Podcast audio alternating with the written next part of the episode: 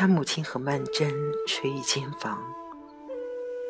曼璐向曼桢床上看看，轻声道：“他睡着了。”他母亲道：“老早睡着了，他早上起得早。”曼璐道：“二妹现在也有这样大了。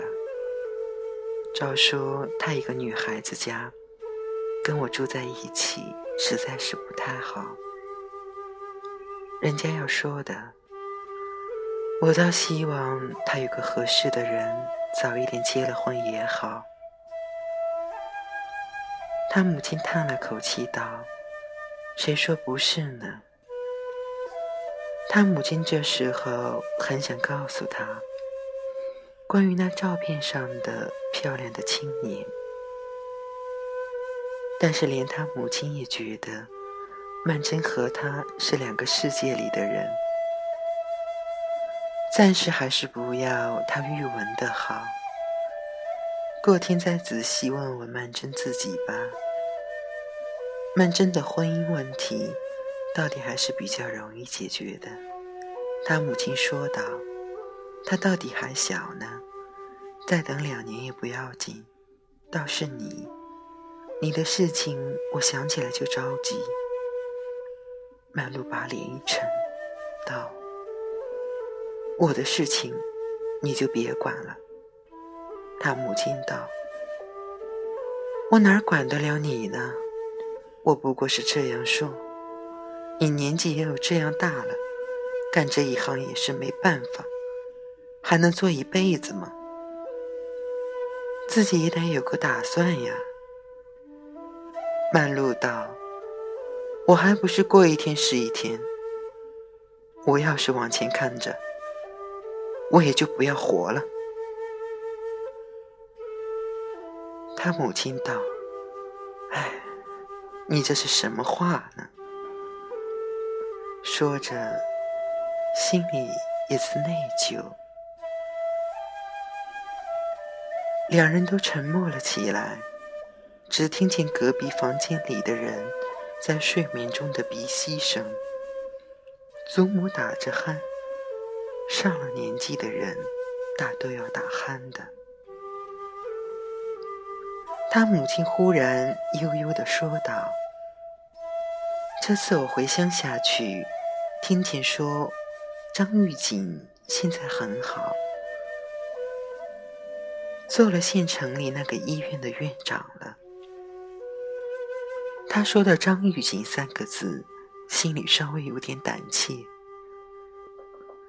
因为这个名字在他们母女间已经有好多年没有提起过了。曼璐从前订过婚的，她十七岁那年，他们原籍有两个亲戚，因为地方上不太平，避难避到上海来。就耽搁在他们家里，是他祖母面上的亲戚，姓张。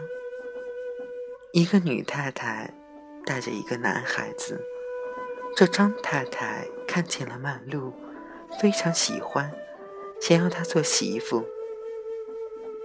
张太太的儿子名叫玉锦，这一头亲事，曼露和玉锦两个人本人虽然没有什么表示。